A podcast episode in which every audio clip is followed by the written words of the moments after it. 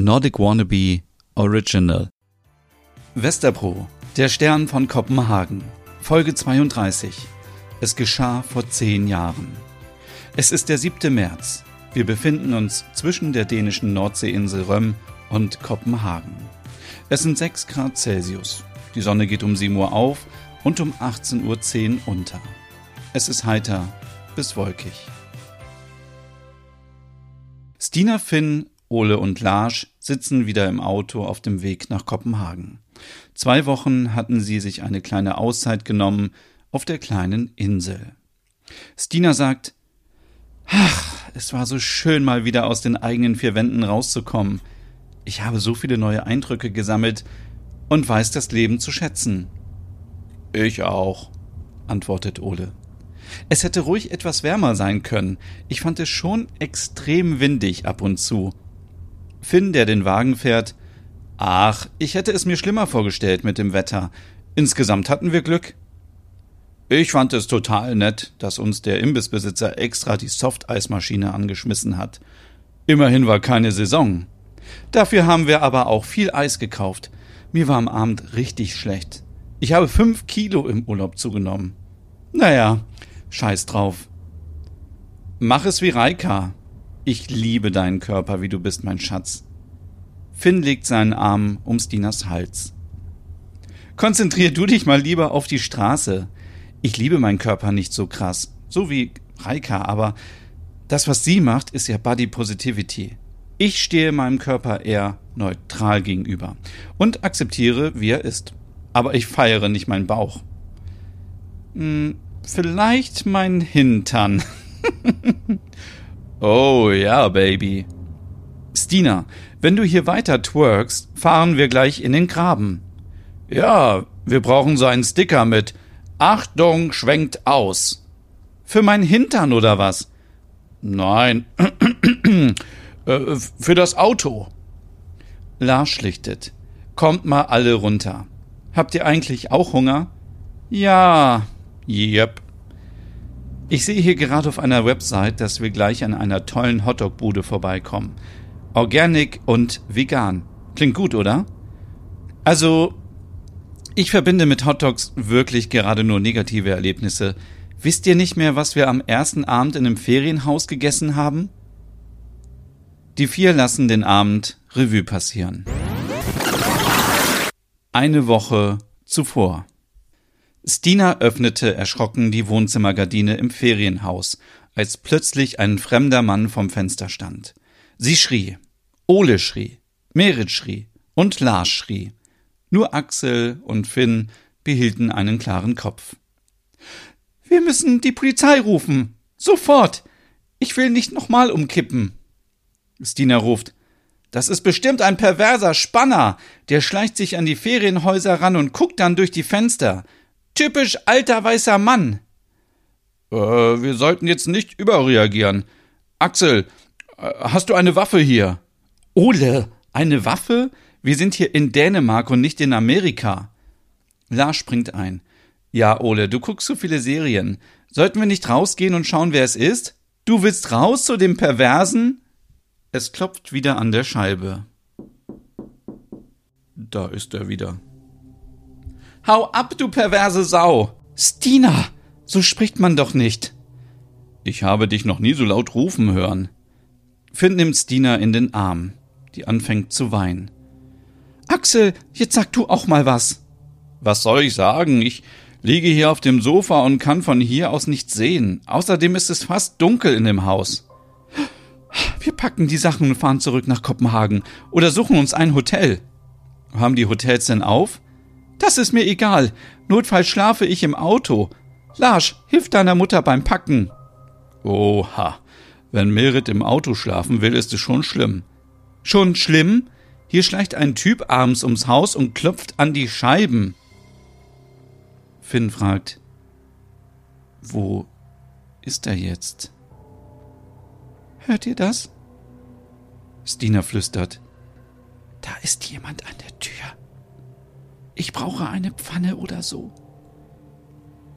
Ole flüstert. Und dann? Willst du ihn erschlagen? Kommt, wir stellen uns alle hier hinten zusammen hin. Macht eure Taschenlampen an. Die Tür öffnet sich und ein älterer Mann mit einer Mütze bekleidet kommt in das Haus.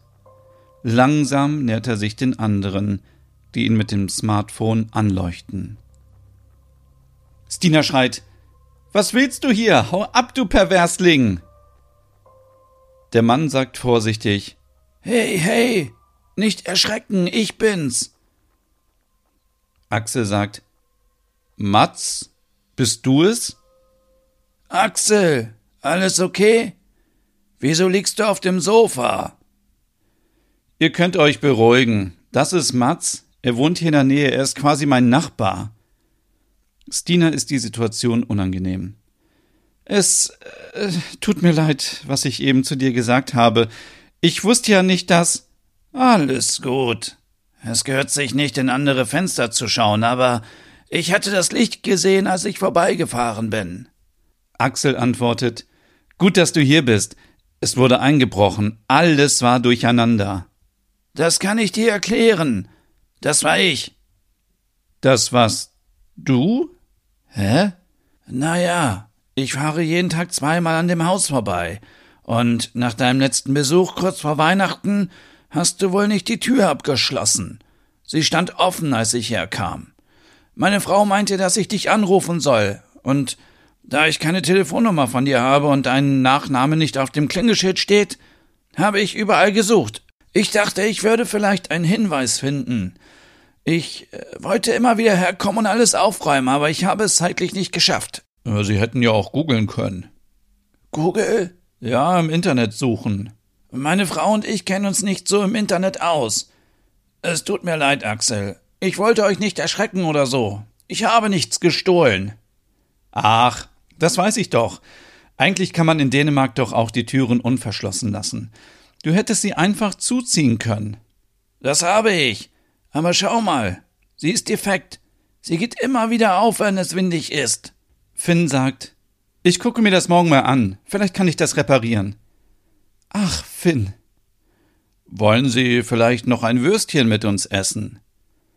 Nein, danke, ich habe schon gegessen. Da habe ich euch aber einen richtigen Schrecken eingejagt, was? Und das noch im Dunkeln, weil wir gerade Stromausfall auf der Insel haben. Das kann man wohl so sagen. Darf ich mich vorstellen, ich bin Merit, die Partnerin von Axel. Gute Wahl, Axel. Heißer Feger. Stina flüstert. Ich hab's ja gesagt. Alter, weißer Mann. Aber recht hat er. Olle, was haltet ihr davon, wenn ich euch nach diesem Schrecken einlade, morgen mit dem Boot raus zum Angeln zu fahren? Ich wäre gern dabei, aber ich habe mir den Knöchel verstaut. Oh je. Sollen wir damit morgen mal zu meiner Frau fahren? Du weißt, sie war früher Ärztin in Kopenhagen. Ach, Sie kommen auch aus Kopenhagen? Wir auch. Ja, aber wir leben nun das ganze Jahr über auf der Insel und genießen unseren Lebensabend. Interessant. Hätten Sie Lust, mir morgen auf dem Boot ein kurzes Interview zu geben? Interview? Wofür? Für den Hügetit. Kennen Sie vielleicht? Ja, diese Zeitschrift. Die hat meine Frau immer gelesen. Irgendwie gibt's die längere Zeit schon nicht mehr. Ja, wir sind jetzt online. Ich bin die Chefredakteurin. Stina, Merit ist richtig in ihrem Element. Ich finde es gut. Sie ist eine starke Persönlichkeit. Meine Kollegin Stina und ich werden dich morgen beim Fischen begleiten. Was? Ich? Sie brummelt. Na toll, ich mit dem alten weißen Mann auf einem Boot. Na, irgendjemand muss doch Fotos und Videos machen. Stina verdreht die Augen. Mats und Merit machten einen Termin aus. Schon früh sollte es vom Hafen in Hornebü losgehen.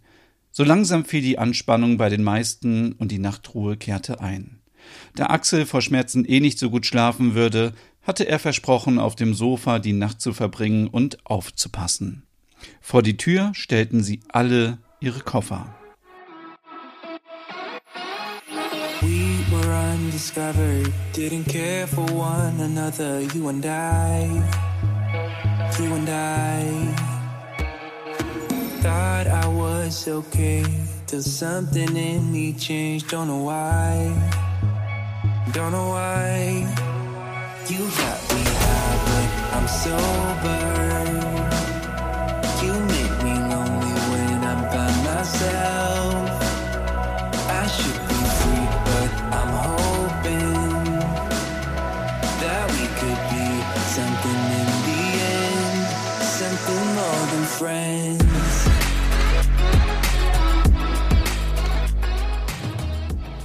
Am nächsten Morgen war der Strom wieder da. Merit schlich im Morgenmantel in die Küche und machte Kaffee für alle. Ihr Tablet stand neben ihr. Reika, ihre Freundin aus Helsinki, war natürlich schon wieder up to date. Finn hatte Brötchen besorgt und sich Inspirationen für die Bäckerei in Kopenhagen geholt. Da sie nichts da hatten, gab es Brötchen mit Marmelade, die Stina noch in dem Vorratsschrank fand. Mm, mm, ja, die ist noch von meiner Ex-Frau. Hm, hoffentlich wollte sie dich nicht vergiften hm, mit der Marmelade. Ole. War doch nur ein Scherz. Also Stina und ich fahren gleich mit Mats raus aufs Meer. Hm, ich repariere die Tür, sagt Finn Count. Ole und Lars, könnt ihr mich zu Mats Frau fahren? Ja klar. Dann fahren wir danach einkaufen. Merit, bringst du den Fisch mit? Das werden wir dann sehen. Oh, wir müssen los. Merit und Stina fuhren mit dem Auto von Axel zum Hafen, um dort aufs Boot zu steigen. Finn kümmerte sich um die kaputte Tür im Haus und die anderen fuhren zu Mats Frau. Als ehemalige Ärztin würde sie sicherlich wissen, was mit Axels Knöchel ist. Nachdem sie den Knöchel abtastete, kam sie zu dem Ergebnis, dass kein Band gerissen sein konnte. Ansonsten hätte Axel mehr Schmerzen gehabt. Sie machte ihm eine Kompressionsbandage um den Knöchel, und sollte es nicht besser werden, sollte er auf jeden Fall zum Arzt. Jetzt heißt es aber erst einmal schonen, schonen, schonen. Finn baute das Schloss der Tür aus und fand schnell den Fehler. Jetzt sollte die Tür wieder korrekt schließen. Ole und Larsch kauften ein. Sie wollten den Fisch panieren und dann ein leckeres Smörbrö machen. Dazu gab es Kartoffelsalat und eingelegte Gurken. Währenddessen auf dem Boot. Ach, also, ich hatte ganz unterschätzt, wie sehr es auf der Nordsee ähm, schaukelt. Stina bestätigt, ich auch. Oh, ich habe Angst, dass mein Brötchen wieder hochkommt. Typisch Frau. Nicht seefest, was? Berit, ich halte seine sexistischen Äußerungen nicht mehr lange aus. Merit flüstert. Das ist keine Entschuldigung, aber er gehört nun mal noch zu einer alten Generation. Wir machen schnell das Interview und dann fahren wir wieder ans Land. Äh, Mats, äh, wie oft fährst du hier raus aufs Meer? So oft ich kann. Das ist meine Hügezeit. Ich bin gerne hier draußen und denke an unsere Tochter. Was ist mit deiner Tochter, wenn ich fragen darf? Ja, sie wurde umgebracht. Das ist bald zehn Jahre her. Sie wurde was? Ja, sie ist mit ihrem Mann nach Oslo gezogen und hat dort für die Regierung gearbeitet. 2011 gab es doch diesen terroristischen Anschlag. Ihr habt sicherlich auch davon gehört. Eine Bombe hatte acht Menschen getötet. Einer davon war meine Tochter. Das Tut mir so leid. Das wusste ich nicht. Das konntest du auch nicht wissen.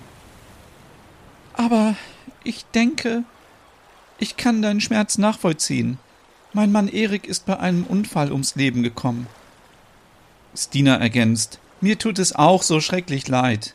Deswegen bin ich gerne hier draußen. Wir haben ihre Asche vor der Insel im Meer verstreut. Das war schon immer ihr Wunsch.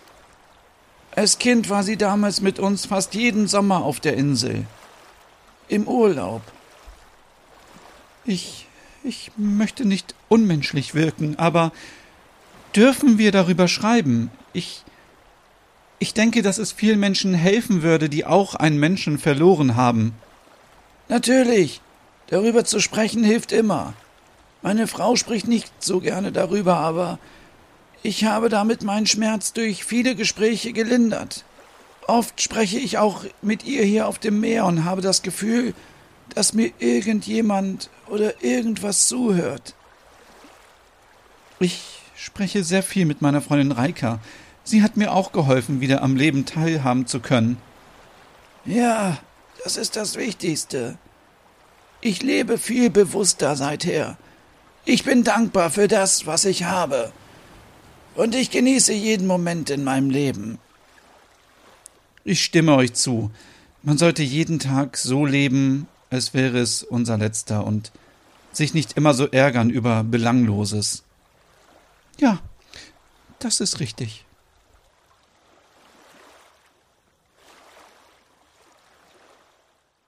Die drei verbrachten noch insgesamt zwei Stunden auf dem Boot. Teilweise schwiegen sie sich nur an und blickten gemeinsam auf die See. Mats dachte an seine Tochter, Merit an Erik, ihren verstorbenen Mann. Und Stina reflektierte ihr Verhalten. Sie hatte einen älteren Mann sofort in eine Schublade gepackt und ihn mit perverse Sau angeschrien. Sie will künftig weniger impulsiv reagieren und ihr Handeln mehr bedenken. Nachdem sie tatsächlich noch einen Fisch geangelt hatten, fuhren sie zurück ins Haus und Merit sagte, Siehst du? Jeder Mensch hat seine eigene Story.